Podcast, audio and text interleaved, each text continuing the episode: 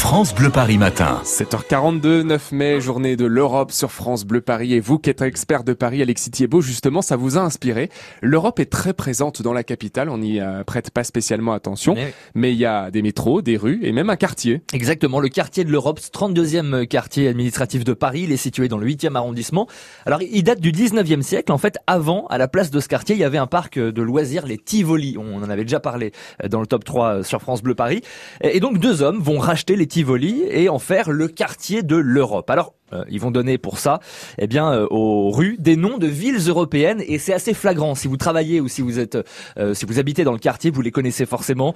Rue de Saint-Pétersbourg, rue de Vienne, rue de Londres, de Madrid, de Lisbonne, de Liège, de Bruxelles, de Florence, de Naples, rue d'Amsterdam. Il y en a partout et toutes ces rues forment le quartier de l'Europe, au milieu duquel on trouve la place de l'Europe, qui s'appelle d'ailleurs depuis 2017 la place de l'Europe Simone Veil. et bien sûr, sur cette place, ou plutôt sous cette place, on trouve la station de métro Europe. Voilà, l'Europe donc euh, très à l'honneur dans le 8e arrondissement ah de Paris. Toutes les traces de l'Europe dans la capitale, il y en a d'autres à Paris, mm, mm. notamment des monuments liés au continent. Oui, à commencer par la maison euh, de l'Europe, à les rues euh, de Villiers dans le 17e arrondissement. Ça a été créé en 56. Alors à quoi ça sert? Eh ben à informer les Parisiens et les Franciliens sur l'Europe et sur la citoyenneté européenne. C'est tous les jours si vous voulez aller y faire un tour de 10h à 18h.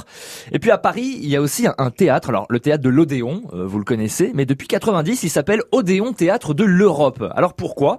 Eh ben parce qu'en fait, il accueille beaucoup beaucoup de spectacles européens et depuis octobre, alors ça c'est assez rare, c'est assez incroyable, tous les derniers samedis du mois, vous pouvez voir des pièces euh, étrangères, donc euh, enfin françaises, pardonnez-moi, surtitrées en anglais via un rétroprojecteur. Et tous les vendredis de chaque mois, là c'est l'inverse, vous assistez à un spectacle étranger, donc européen, mais surtitré en français. Les spectacles surtitrés, euh, c'est ce qui se passe au théâtre de l'Europe. Donc en cette journée de l'Europe, on l'a compris, il y a beaucoup de traces de l'Europe à Paris, est-ce qu'il y en a, Alexis, des traces d'Europe en région parisienne ailleurs Oh là là, oui, en Ile-de-France, il y en a beaucoup. Direction par exemple les pavillons sous bois en Seine-Saint-Denis, où l'on trouve le pont de l'Europe. Euh, sous lequel passe le canal de l'Ourcq. Et puis alors on trouve des dizaines et des dizaines de rues de l'Europe en Ile-de-France, au Blanc-Ménil, à Épinay-sur-Seine, à Roissy en France, à Chenevière-sur-Marne, à Chilly-Mazarin.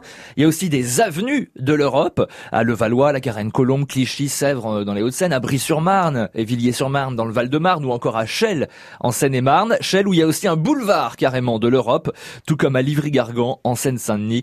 Bref, vous l'avez compris, des rues, des boulevards.